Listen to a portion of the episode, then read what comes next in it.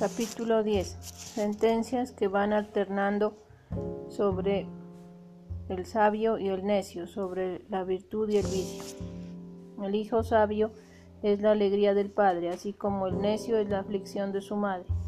Nada aprovecharán los tesoros mal habidos, pero la justicia en todas las acciones librará de la muerte. El Señor no afligirá con hambre la persona del justo y desbaratará las tramas de los impíos. La mano decidiosa produce la mendicidad, pero la mano activa acumula riquezas.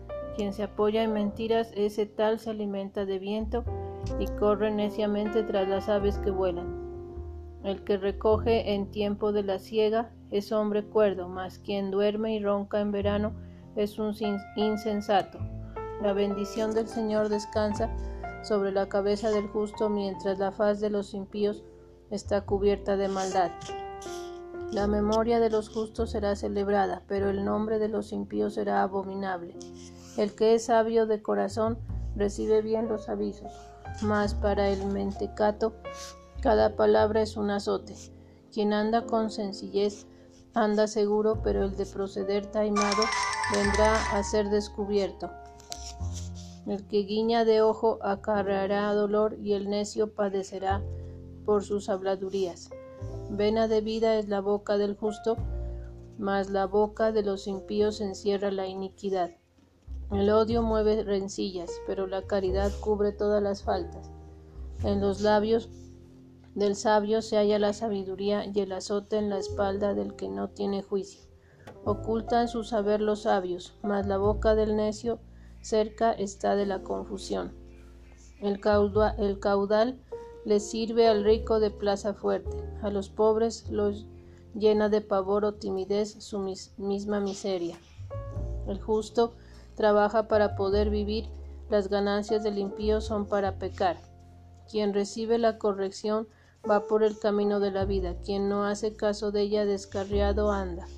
Los labios mentirosos disimulan la malevolencia, quien profiere contumelias es un insensato. En el mucho hablar no faltará pecado, mas quien sus labios refrena es hombre muy prudente. Plata finísima es la lengua del justo, pero el corazón de los impíos no vale nada. Los labios del justo instruyen a muchísimos, mas los que no quieren recibir la instrucción morirán en su ignorancia. La bendición del Señor hace ricos a los hombres, sin que padezcan aflicción. El insensato comete los crímenes como jugando, mas la sabiduría del hombre está en su cordura.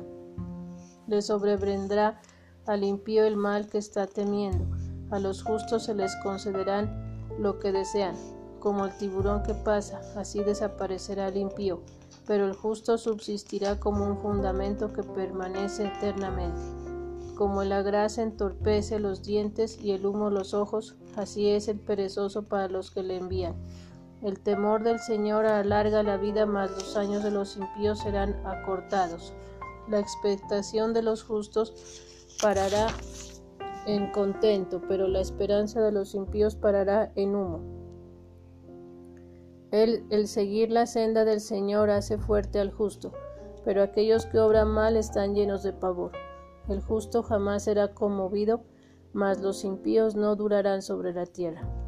De la boca del justo manará sabiduría, la lengua de los malvados será cortada. Los labios del justo se emplean en hablar cosas agradables a Dios, y en hablar cosas perversas la boca del impío. Palabra de Dios.